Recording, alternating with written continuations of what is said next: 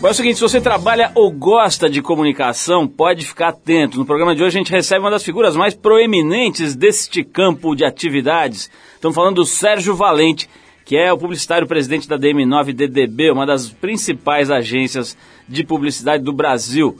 O Sérgio vem aqui para contar um pouco sobre o mercado publicitário, evidente, né? sobre o padre que foi determinante na carreira dele e também na carreira do Nizam Guanais, sobre criatividade o futuro da comunicação no Brasil, sobre o fato dele ter perdido mais de 20 quilos de peso, um monte de coisa interessante hoje aqui com o publicitário Sérgio Valente. Bom, vamos abrir o programa com Meyer Hawthorne, um dos nomes mais interessantes da soul music atual. A faixa é Hooked, do disco How Do You Do, lançado em outubro do ano passado. Depois da música, o assunto é comunicação, publicidade, um monte de coisa legal aqui no Trip FM, com o Sérgio Valente, presidente da agência de publicidade DM9DDB.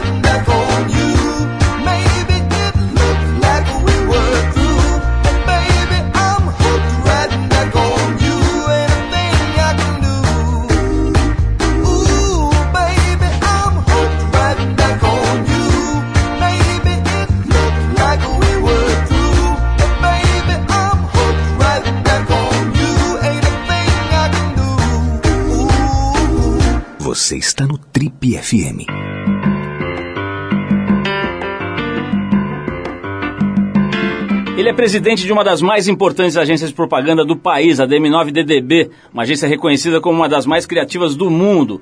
Baiano formado em engenharia civil, ele chegou a construir alguns prédios, mas foi só até perceber que o que ele gostava mesmo era de vender os apartamentos. Depois de um tempo trabalhando com publicidade na Bahia, ele resolveu tentar a sorte em São Paulo. Aqui na capital de São Paulo se juntou a turma da famosa Casa da Rua Jauaperi e, se valendo do seu talento musical, foi compor jingles na produtora RB. Suas composições chamaram a atenção do Jacques Lilkovics, que o convidou para se juntar à equipe da agência Liu Lara. Depois de um tempo nessa agência, ele recebeu outro convite, dessa vez do Geraldo Walter, que comandava uma divisão institucional da DM9.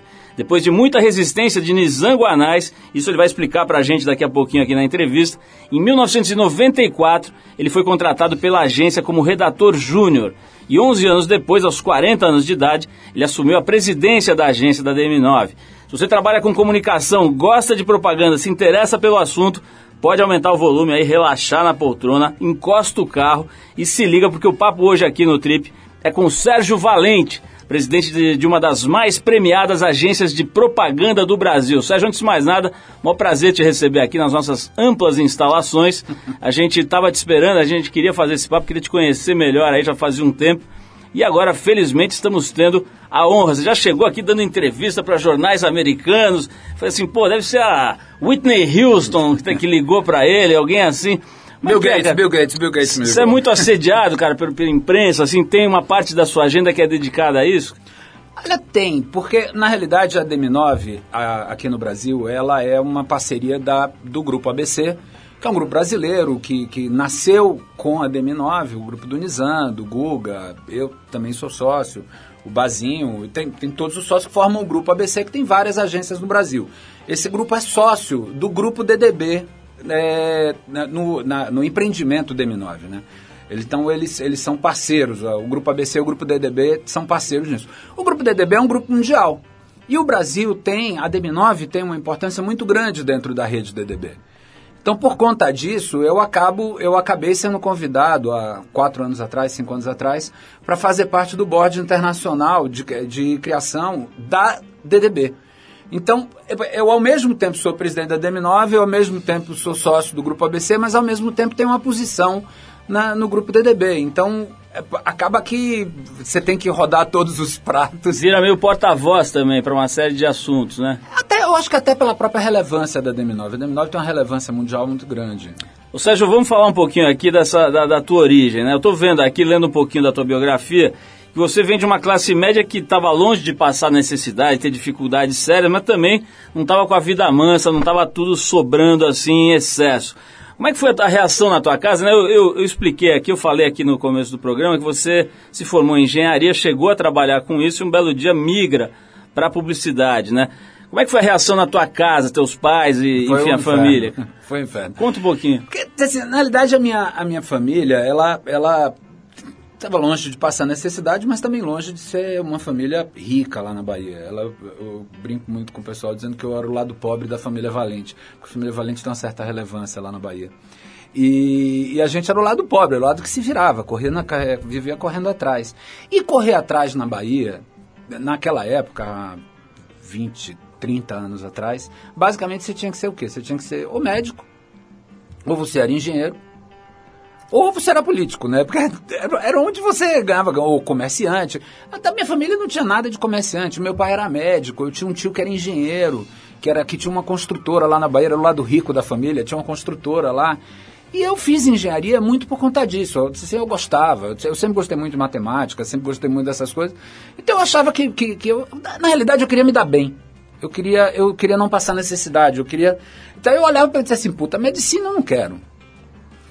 Construção, tem um tio meu que tem uma construtora. Eu acho que eu vou por aí que eu tenho um caminho. Mas aí era uma decisão completamente errada, né? Construindo o prédio, o prédio nunca caiu, tá lá em pé direitinho. Mas construindo o prédio, eu via que eu gostava mais era de, de vender os apartamentos do que construir os apartamentos. Mas tem uma coisa interessante, né? Essa, essa formação em engenharia, eu imagino que tem ajudado bastante você, né? Eu tive visitando, por exemplo, o Google um ano e meio atrás e o que você descobre é que aquilo é uma empresa de engenheiros, né? Quer dizer, as pessoas pensam que tem um monte de gente numas redes balançando e imaginando coisas bem loucas. Tem também um pouco isso, mas é um monte de engenheiro produzindo processos muito complexos e tal. Até que, até que ponto você acha que a engenharia foi importante nessa tua trajetória, que foi muito rápida, né? Quer dizer, em 20 anos você, você vai do, do início, do zero na carreira para a presidência da, da agência DM9, né? É, você acha que a engenharia te, te fortaleceu nesse processo? Eu tenho um padre amigo meu que, um grande amigo, é um cara que me que acompanha, acompanha a minha vida inteira, o padre Rala. E é um, um visionário, um cara que mexe muito com arte, mexe muito com ele coloca muito arte dentro da, das coisas da igreja. Eu acabei ficando muito amigo dele. É, foi através dele, inclusive, que eu conheci Nizam, que eu conheci todo mundo, né? Dessa, desse lado do, da propaganda. Ele dizia uma coisa, quando, quando eu decidi ser publicitário, e eu decidi ser publicitário um pouco por causa de Nizam. Eu conheci Nizam em grupo jovem, é, através desse padre, e eu achava bárbaro o que ele fazia. Eu achava, eu ficava vendo eu indo para a obra, é, brigar com, com, com o mestre de obra, ficar fiscalizando obra, e eu via Nizam fazendo campanha é, filmando, se relacionando com, com. É aquele imaginário, né? Que ah, publicitário, se relaciona com artista, nananã, seja aquela coisa. Eu achava aquilo genial. E, e eu, eu tive essa possibilidade de muito cedo. Eu entrei na faculdade muito cedo. Eu entrei na faculdade muito moleque.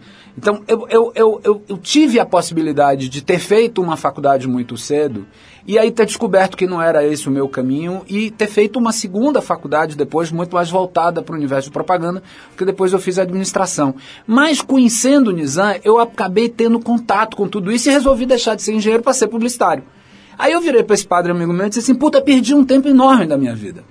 Porque eu, todo o tempo que eu fiz engenharia eu joguei fora. Ele virou e disse assim, não, nunca pense isso, porque tudo na vida é a experiência que você teve. E o fato de você ter tido a experiência de engenharia vai fazer com que você seja um dos poucos publicitários que entendem a cabeça lógica do engenheiro. E olha, isso foi incrível na minha vida, porque se você for ver, o presidente do Itaú é engenheiro, o, o presidente da Telefônica é engenheiro. O, os engenheiros estão espalhados em tudo quanto é lugar. Por quê? Porque no fundo, engenharia é construir coisas. Engenharia não é construir prédios. Engenharia é construir coisas. Pode ser prédios, podem ser circuitos. Então, no fundo, eu olho para toda aquela experiência que eu tive de engenharia e digo assim, no fundo, ela me torna diferente. Ela, ela faz com que eu, que eu tenha uma visão diferente da propaganda e, e tenho uma facilidade de entender a cabeça dos clientes. Porque tem muito engenheiro, tem muito engenheiro mandando em cliente aí. Vamos falar um pouquinho desse padre. Eu estou com, tô com uma, uma história interessante aí sobre esse padre. Quero saber também, você já mencionou o Nizam, Quero saber um pouquinho dessa rejeição que parece que ele tinha aí, a sua figura no início da, da convivência de vocês. A gente separou aqui uma banda, Sérgio, que é o Dire Straits, você deve conhecer bem. Tem uma faixa, uma faixa que eu gosto bastante, chama Southbound Again, que é do primeiro disco deles, que levava o nome da banda, lançado em 78. Depois dessa música, o Southbound Again, a gente volta com o Trip FM hoje conversando com o presidente da agência de publicidade DM9DDB, o Sérgio Valente. Vamos ver o que, que o Nizam encrencava, encrespava com a cara do Sérgio Valente. Vamos lá.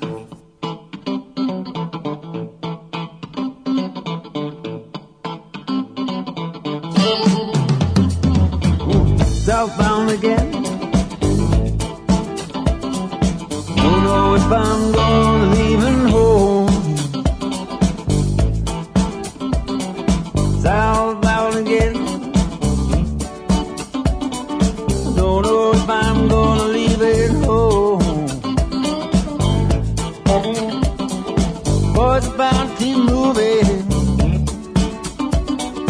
Seem like boys by rule.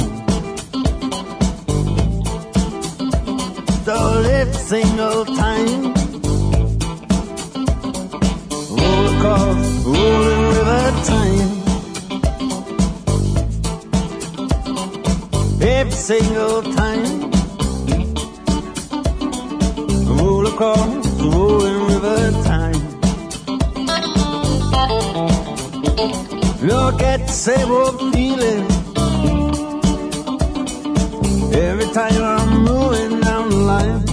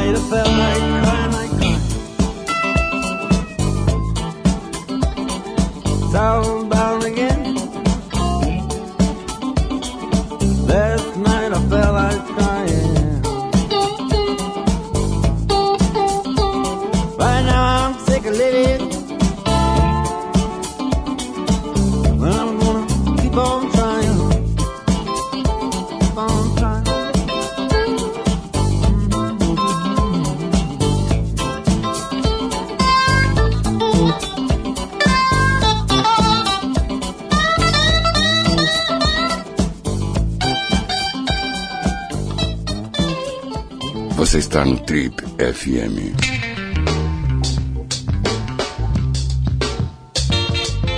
Legal, pessoal, esse é o programa de rádio da revista Trip. Hoje recebendo aqui o presidente da agência de propaganda DM9, o Sérgio Valente.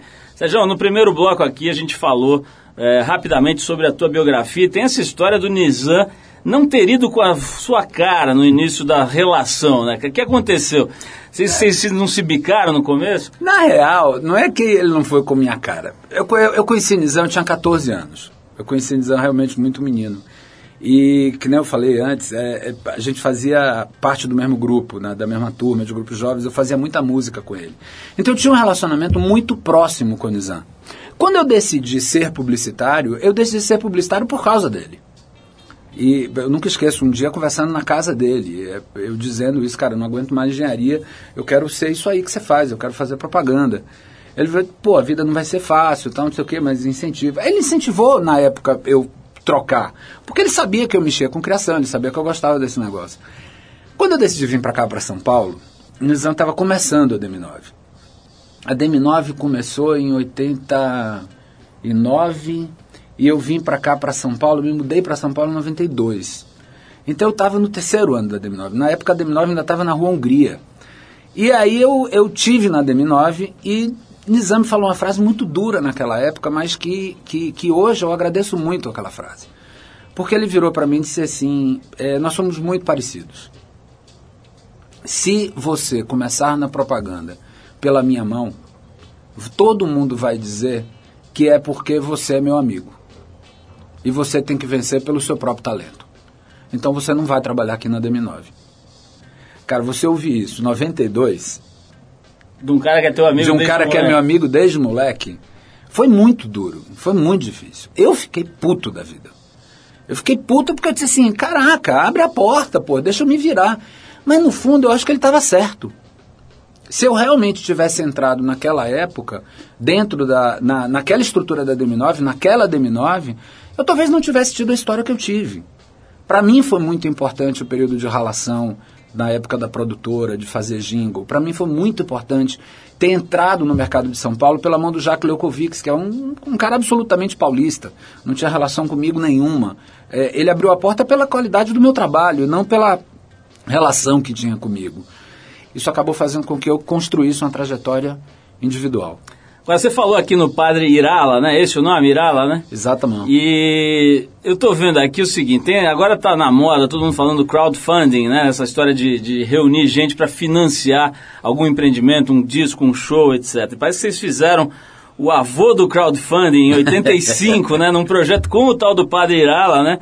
Você, o Nizam e o Padre Irala e, e, era uma coisa chamada OPA, Oração pela Arte. O que, que aconteceu nessa altura aí? Sabe? Rapaz, é o seguinte, é, o OPA era esse movimento que esse padre tinha criado. Esse padre teve uma ideia genial. O padre Irala teve uma ideia que ele virou e disse assim, as músicas da igreja são muito chatas.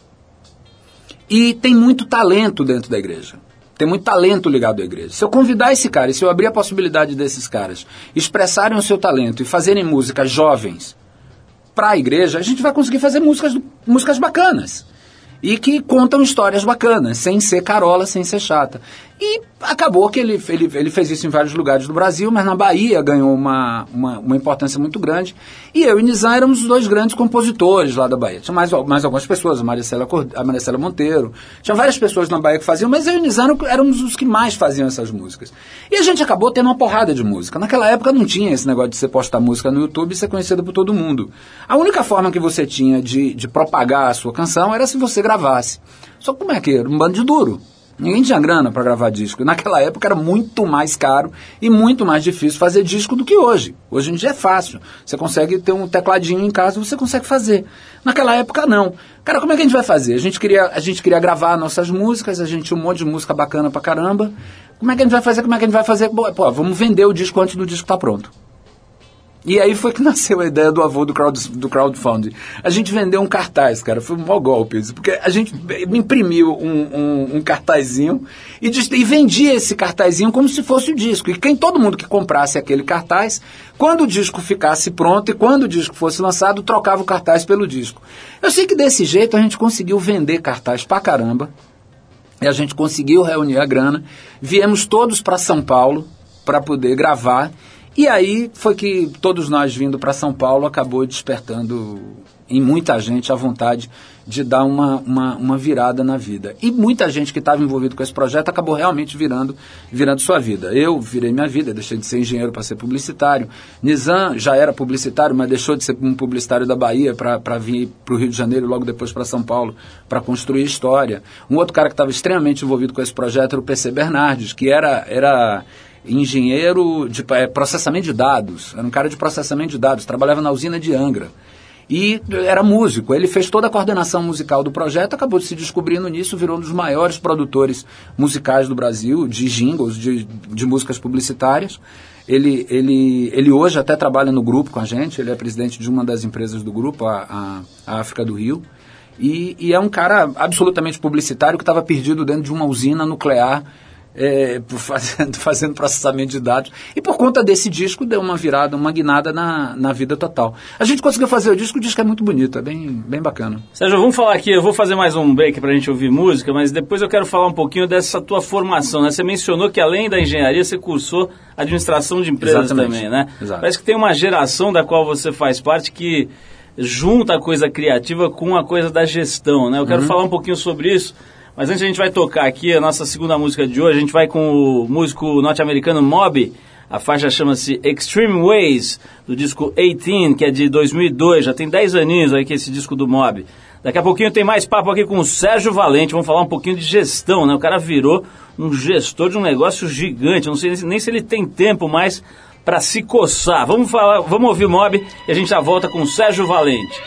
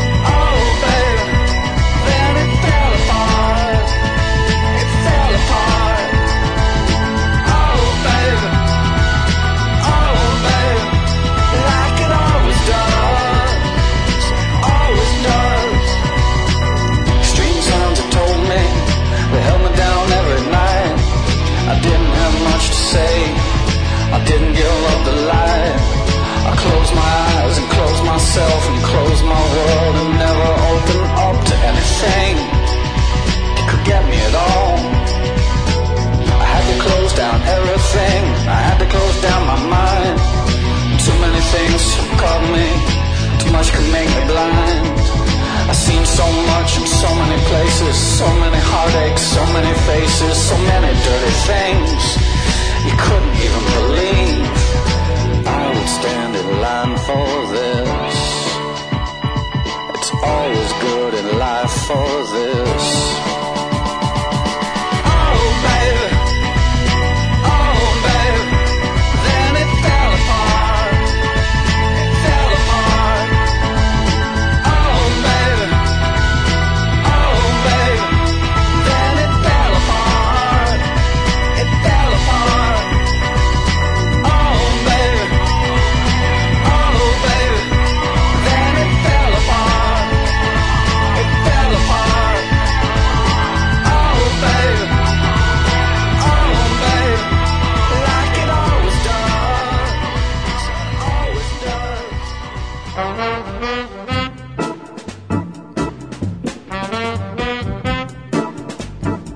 Legal, pessoal, estamos de volta com o programa de rádio da revista Trip, hoje recebendo o publicitário Sérgio Valente, o homem que preside a agência DM9.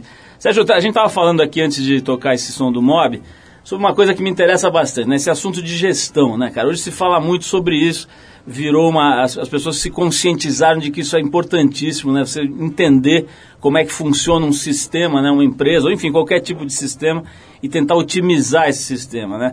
E você me corrige se eu estiver errado, mas a impressão que eu tenho na publicidade, ela começou com, com empresários, depois ela teve uma leva de criativos que assumiram o comando das principais agências, acho que o Oliveto é um bom exemplo, né? o próprio Nizam e tal.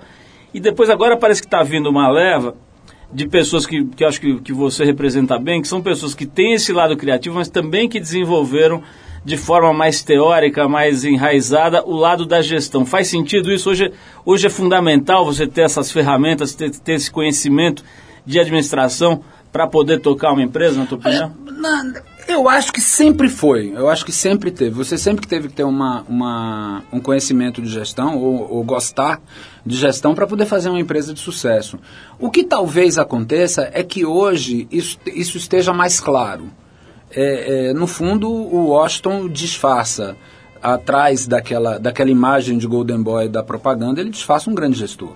Ele, ele só fez a, a o, o, processo, a empresa dele, a, a, a, virada, toda a virada, toda, ele só proporcionou toda essa virada porque ele era um grande gestor. É, Nizam a mesma coisa, Nizam é um, um, gestor incrível, ele, ele tem um, um modelo de gestão in, intuitiva pra caramba, mas é, é extremamente formado e Nizam também fez, fez administração de empresas. O que talvez hoje aconteça é que gestão está na moda. Eu acho que, que com, com todo o fenômeno de Ambev, de modelo de gestão, Vicente Falcone, NDG, metas, KPIs, gestão está na moda. Então está na moda as pessoas revelarem o seu lado, o seu lado gestão. E aí, consequentemente, faz com que as pessoas busquem mais essa gestão. É, busquem mais desenvolver essa gestão. No fundo, eu acho que gestão sempre foi importante, mas eu acho que talvez hoje esteja mais, esteja mais na moda é, é, declarar que se é um grande gestor. Sérgio, falando assim um pouquinho também na esteira desse papo aqui, a gente recebeu recentemente aqui no programa o professor da ECA, a Escola de Comunicação e Artes da USP, o Luli Radfari, que além uhum. de professor tem uma, tra uma trajetória longa aí nesse mundo do digital, né? E agora escreve sobre isso, inclusive, na Folha de São Paulo. Entre outras coisas interessantes aqui, ele disse que a publicidade na internet daqui a alguns anos vai deixar de ser coisa de criativo, de artista, para virar coisa de engenheiro. Tá aí a engenharia de volta aqui no papo. Graças, segundo ele, a certas particularidades desse universo, como o e-commerce, os links patrocinados, a otimização de mecanismos de buscas, as métricas, etc. Você concorda com o Lula e faz sentido para você essa afirmação dele? Eu não sei se ela vai deixar de ser uma coisa de criativo, mas é, e também não sei se ela vai ser uma coisa de engenheiro. Eu sei que ela já é uma coisa de engenheiro, ela já é uma coisa extremamente técnica.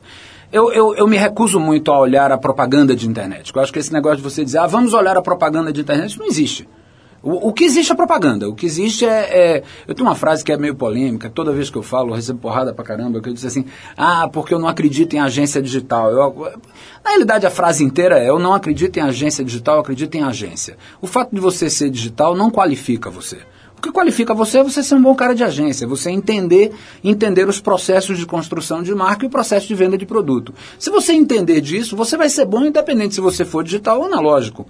O fato é que esta separação analógica e digital não existe mais. O que eu acho que o Lula está querendo dizer é que com a evolução da técnica, conhecer muito de técnica, conhecer muito dos algoritmos, conhecer muito da engenharia, do, do raciocínio de programação, vai te diferenciar. Nesse ponto eu concordo pra caramba. Nós estamos, inclusive, na semana que vem, iniciando um curso, lá dentro da agência, tem um negócio que a gente chama Campus 9, que é um programa de treinamento que a gente dá treinamento para a turma da DM9 dos mais variados é, tipos possíveis. Nós vamos iniciar um curso de treinamento de programação.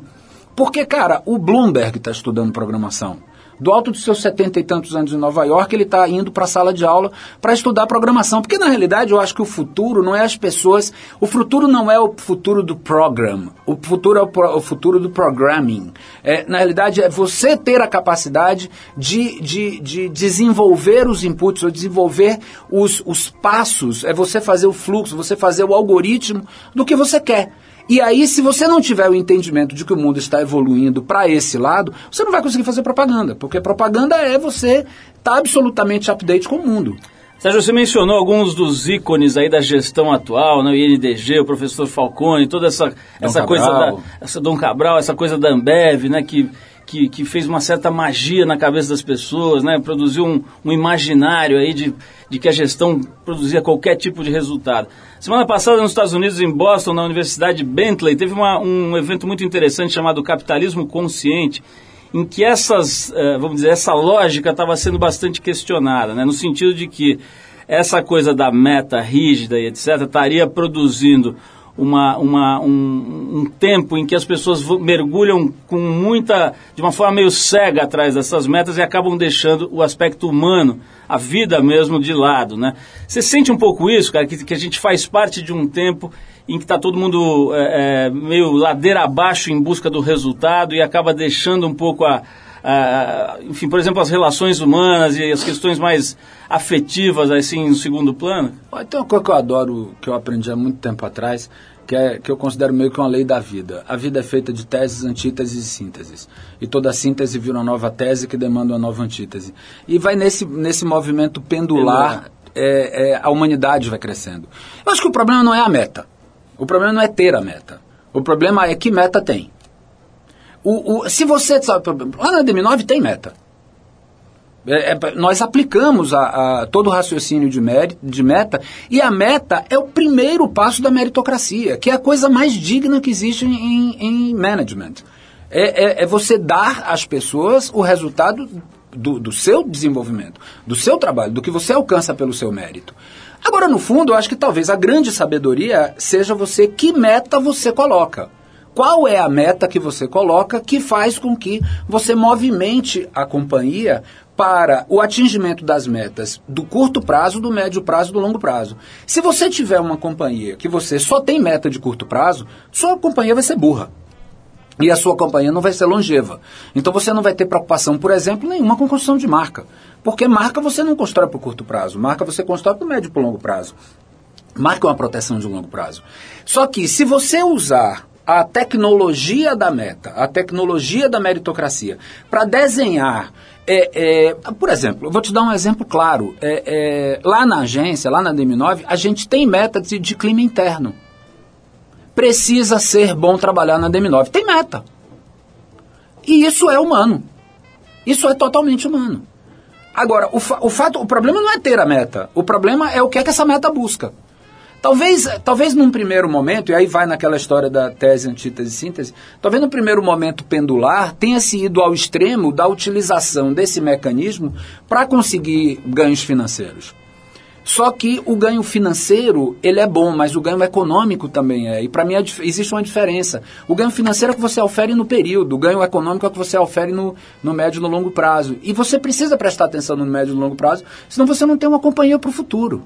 Na realidade, nós precisamos raciocinar, eu acho que todos os executivos, todos os empresários precisam raciocinar no legado que eles deixam para a sociedade. E o legado que você deixa é a empresa que você pilota, é também a empresa que você pilota. Sérgio, vamos dar uma parada aqui, ouvir mais uma música, na volta eu vou querer falar um pouquinho sobre vida pessoal, um negócio importante, pra, e, e acho que você acaba sendo referência para um monte de gente aí que está querendo entrar na carreira de propaganda ou que já está nessa carreira e quer saber como é que funciona o equilíbrio né, dessa atividade toda com a tua vida pessoal. Não, vamos, Vamos ouvir então o Finlay Quay, que é um músico escocês. A gente separou aqui a faixa Sunday Shining do disco The Best of the Epic Years de 2008. Depois desse cara do Finlay Quay, a gente volta com o Sérgio Valente, falando se ele tem ou não tem tempo para se coçar. Vamos lá. Make it.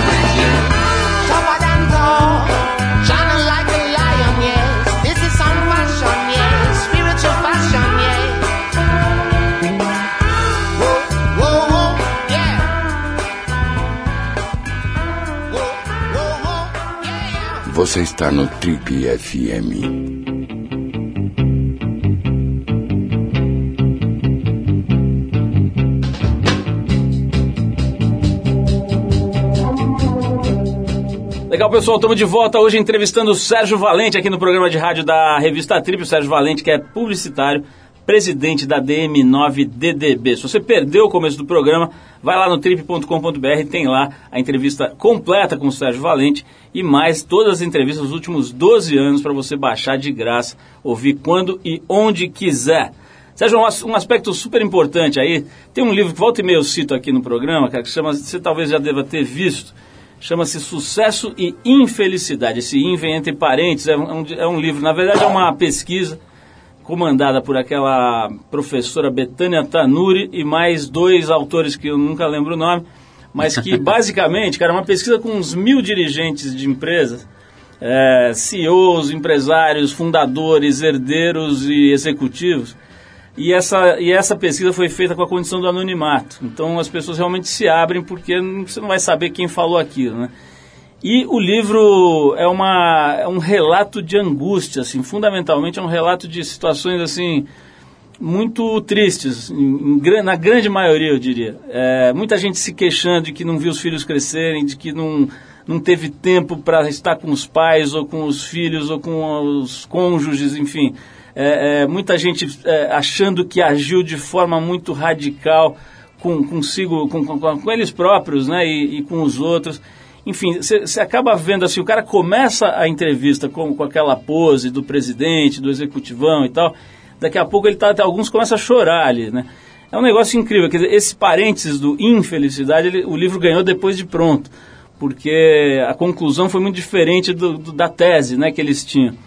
É, eu estou fazendo essa introdução toda para perguntar o seguinte: você é um cara que a gente percebe que vibra muito com o trabalho e que mergulha nas coisas, né? Então você vai fundo, tá lá, parece um cara que está ali dando braçadas, fazendo uma travessia sem parar, precisa continuar remando, né? Você consegue um equilíbrio legal, cara, entre as, as outras, vamos dizer, as outras dimensões da tua vida, o lado familiar, o lado afetivo, as coisas de, de, de saúde e tal. Como é que é isso para você? Rapaz, olha, eu tive em Harvard há uns três, quatro anos atrás, mais ou menos, fazendo SMP lá. E Explica pra gente o que, que é o SMP. o SMP é o Senior Management Program, é, um, é, um, é, é como se fosse um MBA que rola em Harvard para executivos. É, e eu fui fazer esse curso lá. E aí, numa das. Você discute vários assuntos, você vai finanças, psicologia e tal, todos os assuntos ligados à vida executiva. E esse é um eixo muito colocada lá na lá em Harvard. Se discute muito isso. Ah, porque a vida pessoal, a vida profissional. Eu acho que eu tenho uma vida só. É uma vida que ao mesmo tempo é pessoal e ao mesmo tempo é profissional. E, e eu sou intenso em tudo que eu faço. Eu, eu, eu não sei ser de outro jeito. É, eu, essa é a minha característica. É, talvez essa seja uma vantagem, porque eu, eu sou amigo dos meus amigos. E meus amigos sabem que podem contar comigo como amigo. Meus amigos sabem que se mandar um e-mail para mim, eu vou responder com a mesma velocidade que eu respondo o e-mail de um cliente. Para mim, é, a amizade é uma coisa importante. É, é, eu tenho um tesão enorme de ver que minha filha, de 10 anos, adora matemática. E ela adora matemática porque eu fiz ela gostar de matemática. Porque eu ensinei ela a gostar de matemática. Porque eu faço as lições com ela de matemática. Agora, se você me perguntar, ah, você consegue. a, a vida é insaciável. E se você não tiver o entendimento de que a vida é insaciável, você vai, se, você vai ser um cara frustrado, você vai ser um cara que está sempre devendo. Eu não acho que eu estou devendo para a vida. Eu, eu, eu acho que eu estou entregando o que eu posso, eu estou entregando o que eu sei, eu estou entregando o que eu sou. Eu, tô, eu entrego para a DM9 o, o que eu sou. Eu entrego na, na minha casa, para minha mulher e para as minhas filhas o que eu sou, com todos os erros e todos os acertos do que eu sou. Eu não sou um cara perfeito. Eu não sou um cara perfeito, um executivo perfeito dentro da DM9. Eu não sou um marido perfeito, eu não sou um pai perfeito. Mas dane-se, porque perfeito nunca existe. No fundo, você tem que olhar para tudo isso e assim, ok, a vida é insaciável, ok, eu vou ser feliz com a saciedade, saciando a parte que eu posso. Isso não significa ter uma postura férias, uma postura é, vou ter o que puder. Não, eu, vou, eu, vou, eu, quero, eu quero intensamente tudo. Eu quero ser um marido melhor sempre. Eu sempre vou lutar. Tem um negócio que eu coloco na DM9, é, é, que são os valores da agência. Eu, eu, eu, acho que eu acabei colocando isso muito porque eu tenho isso muito na minha vida. É um negócio que chama Turma DM9. É um acróstico que diz assim: turma vem de talento, U é de senso de urgência, é, resultado, propaganda tem que dar resultado, isso aqui não é arte, isso aqui é propaganda, tem que dar resultado. Management é precisa ter gestão, se não tiver gestão é confusão. O A é atitude de dono. Só que tem três coisas que são características. DM9. Determinação. É uma agência determinada pra caramba. Mobilização em turma. Não existe. Eu abomino gênios. Porque eu acho que gênios não são capazes, não são mais capazes do que uma turma. Qualquer turma é melhor do que um gênio. Junte uma turma, ela vai ser melhor do que um gênio. Sempre. E a última coisa, que eu acho que é um valor, e aí tem tudo a ver com o que eu estava falando antes, que é o 9. O 9 quer dizer fé no 9. O que é, fé no 9? Nunca tá bom. Sempre pode. Não é que nunca tá bom. Sempre pode ser um pouco melhor. É a história da, da, da, do ser insaciável. É a insaciabilidade. Você tem que ser insaciável. Você tem que ser insaciável em casa. Minha mulher, ela demanda que eu esteja mais em casa. Mas isso não significa que eu tô pouco. Isso significa que ela quer mais. E que bom que ela quer. Porque significa que eu sou amado. É, que bom que minha filha quer mais eu em casa. Porque significa que eu sou amado. Que bom que a DM9 me quer mais na agência. Porque significa que eu sou amado. Depende de como você tem, a, a, de como você olha essas coisas. Eu acredito na busca da felicidade. Eu acredito nisso. Sérgio, se tivesse que fazer uma lista curta, sei que isso é difícil, é meio como dizer que filho gosta mais e tal. Mas se você tivesse que mandar uma fita lá para Marte com uma, uma, peça, cara, da DM9 para representar o trabalho da agência, qual seria essa peça? Puta vida. Rapaz, essa, essa, essa eu não sei. essa é difícil de responder pra caramba. É, é porque eu acho que para cada pessoa tem uma, tem, tem uma peça diferente. Para cada pessoa tem uma peça que talvez seja a peça mais importante que você fez na DM9 ou que você fez na agência que você trabalhou. É, tenho certeza que Nizam diria uma, é, tenho certeza que, que Guga diria outra, tenho certeza que o Marco Vassolato diria outra. Eu vou dizer o seguinte, é, eu, tenho, uma coisa que eu me orgulho muito de ter feito. É, e, e, e para mim foi um divisor de águas na minha vida, porque depois dessa, dessa campanha eu acabei virando diretor de criação e ela acabou me indo me catapultando dentro da agência até a posição de presidente, que foi é, que é o fato de você fazer com o seu dedo um círculo, levar esse círculo até o meio e fazer um ponto, você fez o digital e você vai lembrar da marca do Itaú. Eu acho que o fato de ter criado isso, é, eu me considero no. Acho que se, se, se, se alguém me coloca na, na, na, na, história da propaganda, eu acho que uma das coisas que, que me coloca na história da propaganda é o fato de ter criado isso. Agora, usando a tua analogia de que a vida é um processo pendular, qual foi o pior vacilo, cara? Um erro, alguma coisa da qual você se arrepende? Você falou que, que nada é perfeito, sempre pode ficar melhor, mas tem Acho que na carreira de qualquer um tem, tem as, as mas, já fiz, né? mas já fiz muita cagada, muita bobagem. Eu, eu, eu, eu, tenho, eu tenho o maior orgulho de ter errado, de ter errado com, com CIA, por exemplo. Eu acho que, que eu errei na mosca com CIA no início. Eu não entendia nada, a DM9 não entendia nada de, de propaganda de moda. É, nós desembarcamos, nós ganhamos a, a, conta da CIA, nós achávamos que aquilo era propaganda pura, desembarcamos com propaganda na CIA e foi um aprendizado muito duro. Eu acho que a CIA foi muito generosa com a DM9, de, de dar o tempo da DM9 entender a propaganda de moda, de, de chegar no, no patamar que a gente tem hoje. Eu tenho certeza que nós fazemos hoje na DM9 a melhor propaganda de moda do Brasil, talvez uma das melhores propagandas de moda do mundo. É uma equipe genial, mas para chegar onde nós chegamos, eu pessoalmente errei na mosca no início da, da DM9. Eu achava que era uma coisa, propaganda de moda era outra. E eu realmente, de público, assim, a CIA foi, foi de uma generosidade incrível com entender que a DM9 estava aprendendo. Tem, olhando as suas entrevistas, aparece também um caso, não sei se você concorda, aquela campanha, aquela propaganda, aquele filme né, do tsunami para o WWF também foi um vacilo, Sérgio? Você, avalia como isso? Eu acho que aquilo foi uma, um erro de processo, um, um, um, um erro profundo de processo. E que, olha, eu acho que, que a, a, a, se, você, se você viver um problema, se você viver um erro e você não tirar nada de aprendizado dele, você foi um profundo incompetente. E, e, eu acho que todo erro lhe leva, lhe, lhe empurra para alguma coisa, para algum aprendizado. E aquele erro me empurrou para desenvolver muito mais os processos dentro da agência, de que uma ideia não pode ir para o ar só porque é uma ideia divertida, engraçada, mas essa ideia tem que ter pensamentos de, de, de consequência. E, no fundo, especificamente com relação àquela peça, é uma. Sabe aquela coisa que vai andando pelas beiradas e ninguém vai percebendo, e ninguém. Assim, ninguém gostava, mas ninguém dizia que não gostava, e aquele negócio ia, ia, ia, ia. E aí, pum, foi pro ar e. Puta, mas tá errado. Tava errado. Tava errado estava errado. Eu não era, era contra o que eu acreditava, era contra o que o cliente acreditava. Só para as pessoas não ficarem boiando, né? Tinha uma comparação entre o número de mortes no, no, no, atentado lá das Torres Gêmeas com o número de pessoas que, que sofriam com o impacto ambiental. Né? É, com, a, com a morte do tsunami. É, as pessoas que morreram no tsunami com as pessoas que morreram no, no 9-11.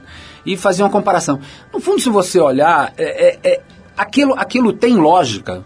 Aquilo tem lógica, mas Cara, para que mexer com a morte? Para que mexer com esse sentimento, com um sentimento tão ruim? Tá errado mexer com um sentimento tão ruim. Tá errado fazer uma comparação. São, não se compara, é uma coisa que está errado comparar.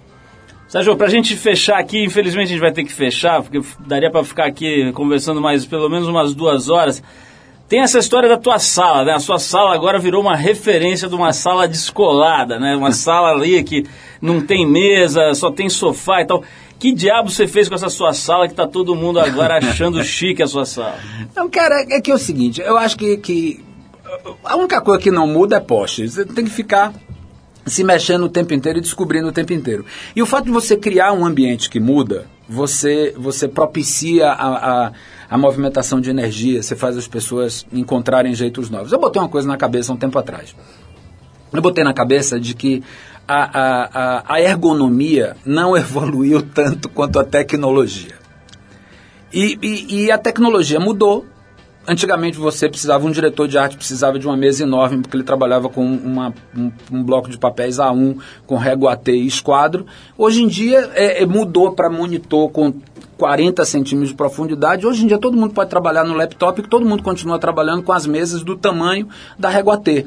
Eu achava aquilo um absurdo.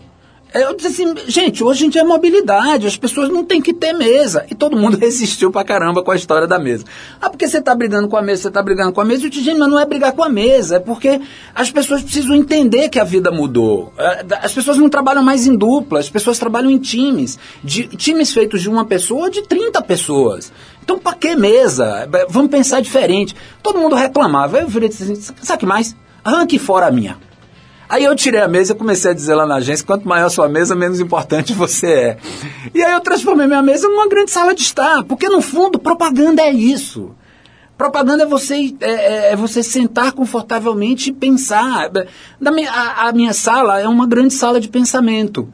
Eu tenho um cantinho lá onde fica o meu laptop, mas o pessoal diz que é uma cadeira de dentista, porque ela tem uma mesinha que eu puxo assim do lado para ficar escrevendo. Aí outro dia eu pego e tô vendo um puta programa de design bacana pra caramba na TV a cabo e o cara mostra a minha mesinha lá de computador. Falei, pô, eu tô moderno pra caramba, eu tô com aquela mesa lá que é referência de design do mundo. Foi é o padre um... Irá lá que te mandou vez, porque esse cara antecipa as coisas. Não, né? ele, ele, é, ele é um antenado, ele é um antenado, ele é um antenado. Sérgio, obrigadíssimo pela tua presença aqui. Foi muito legal te conhecer melhor aí, contar um pouquinho da tua história, né? Que é bastante interessante, né? Passa por um monte de aspectos do saber aí, um jeito original de trabalhar, de fazer as coisas. Não é só a sala, não, mas é a própria produção, né? o próprio jeito de, de se expressar, de se colocar.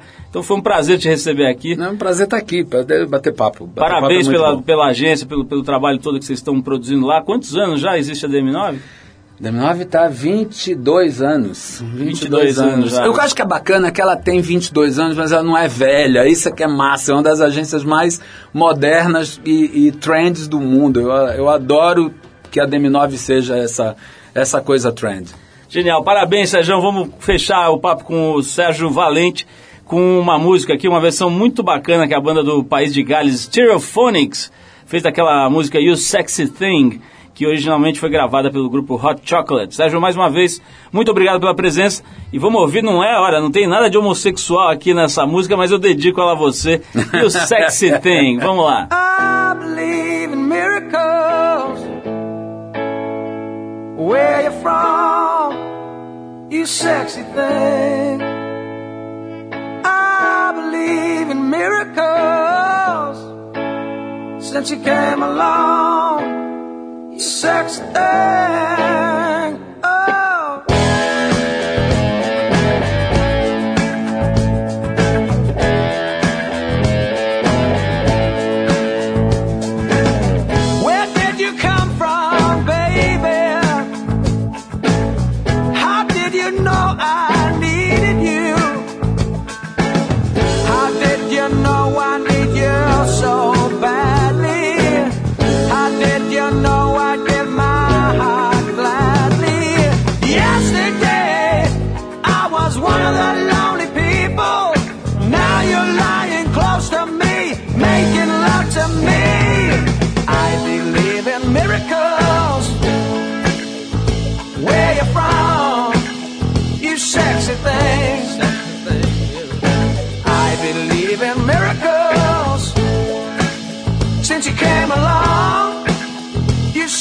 Sexy